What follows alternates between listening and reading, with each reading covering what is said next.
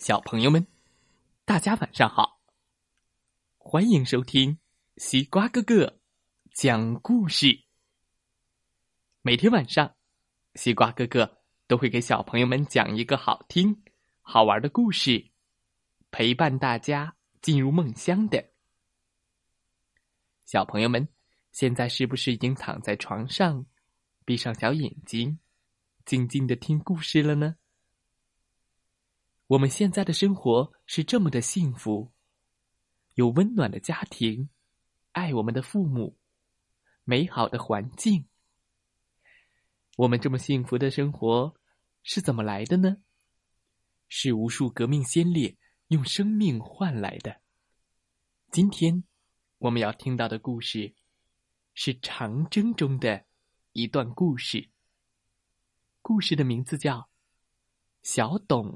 过雪山，西瓜哥哥想找一些红色故事讲给小朋友们听，让大家了解那个时候的革命战士生活的是多么的苦，多么的不容易。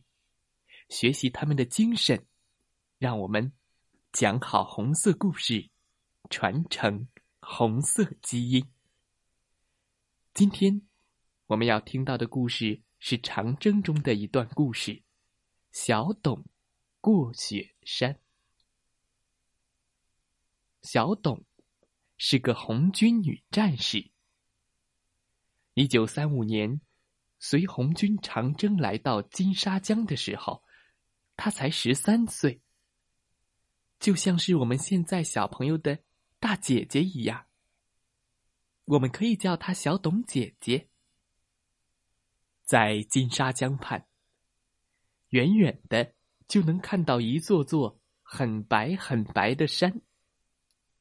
有人说这是棉花山，也有人说是雪山，还有人说那是白糖山。走近了一看。原来是一座座好高好高的大雪山呀！小董姐姐他们这些小兵，听说是雪山，可高兴了。当时正是阴历四五月份，穿着单衣都热。看到山上全是雪，小董姐姐想：能去雪山上凉快凉快，那多舒服呀！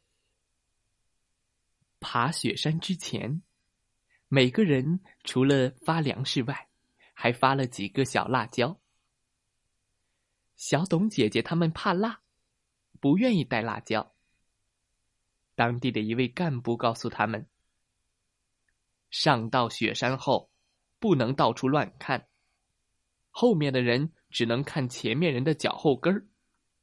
实在感到发冷啊，就嚼一口辣椒。增加点热度。哦，小董姐姐这才知道，原来这辣椒是取暖用的呀，吃到嘴里火辣辣的。第二天，部队就向雪山进发了。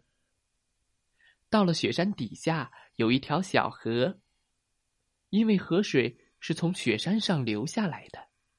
泡着很厚的树叶和杂草，所以流下来的水颜色是黄的。当地人说这是仙人茶，可是喝下去却是又臭又苦。没办法，没有水呀，只能喝着仙人茶。开始爬雪山了，向导。让每个人用毛巾把头包起来，只留下眼睛看路。开始天还很热，大家的兴致很高，都想早一点爬到山顶看看是什么样子。可爬到半山腰，开始起风了，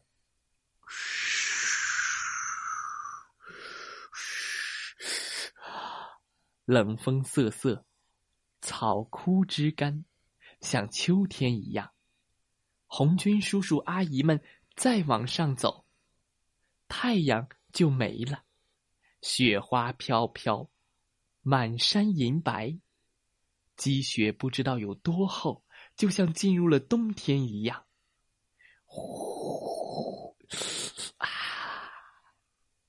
山上高低不平，雪洞很多，一不小心就会掉进雪洞里，那就很难救出来了。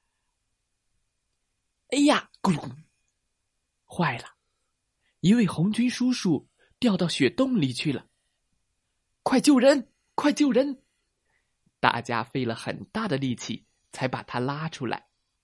一二，嘿，抓住了！呀，红军叔叔被拉出来了，他的手、脚和脸都被冰块扎得血淋淋的了。快爬到雪山顶的时候，云彩已经在下面了。雪下的更大，还夹着李子那么大的冰雹，噼里啪啦，噼里啪啦，噼里啪啦。山上没有树，也没有草，雪光刺得人睁不开眼睛。越往上走越难受。小董姐姐只觉得头昏眼花，呼吸困难。身体发软，一阵阵的恶心，想吐。她真想坐下来休息一下，但是向导的话响在耳畔：多累也不能坐下去，坐下去就再也起不来了。爬到了山顶上，空气更稀薄了。炊事员郭大叔。平时就可喜欢小董姐姐了。他背着一口大铁锅，在山上走着走着，就倒在了雪地里。临死，双手还死死的抓着锅沿儿。小董姐姐哭了：“ 郭大叔，郭大叔！”可是，当时部队不许停下。大家把郭大叔抬到一边，放在稍微背风的地方，就继续前进了。山上的风嘶嘶的狂叫着，把地上的雪卷起来，和天上正下着的雪搅在一起，如同大海里的波浪。由于大家穿的都是单衣。有的解放军叔叔还光着脚，没有鞋子。雪打在脸上、身上，像铁沙子打的那么疼。头上好像戴个大酒篓一样，头重脚轻，身子直摇晃。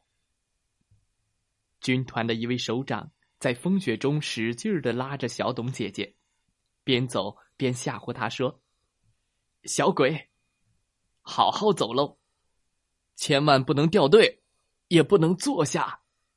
一坐下，可就要在这天国里成仙喽。好不容易到了山顶，大家谁也不敢停，歪歪倒倒的一个劲儿往下走。很多人陆续的在积雪很厚的雪坡上往下溜，一溜就是几十丈远。小董姐姐一见。如释重负，往地上一坐，就跟着人们滑了下去。下到半山腰，头才慢慢轻松了些，呼吸也渐渐的均匀了。十三岁的红军女战士小董，凭借着自己的坚强意志，胜利的随着大部队翻越了一道又一道的大雪山。小朋友们，今天的故事讲完了。希望大家跟随着当时只有十三岁的红军女战士小董姐姐走长征、爬雪山，感受到革命先烈红军战士们的长征精神。小战士的信仰，带雪屋的粮食，翻越万年雪山。生存极限的挑战，苦不苦？想想长征二万五。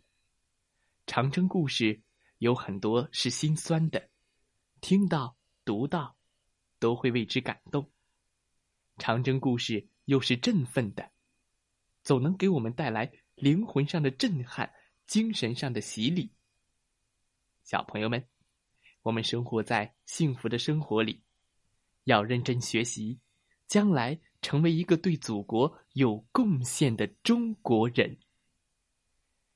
好了，今天的故事就讲到这儿。小朋友们，在今天的故事里，每个人发的一个辣椒是干什么的呢？知道答案的小朋友，可以给西瓜哥哥留言哦。好了。再来听听故事小主播讲的故事吧。祝大家晚安，好梦。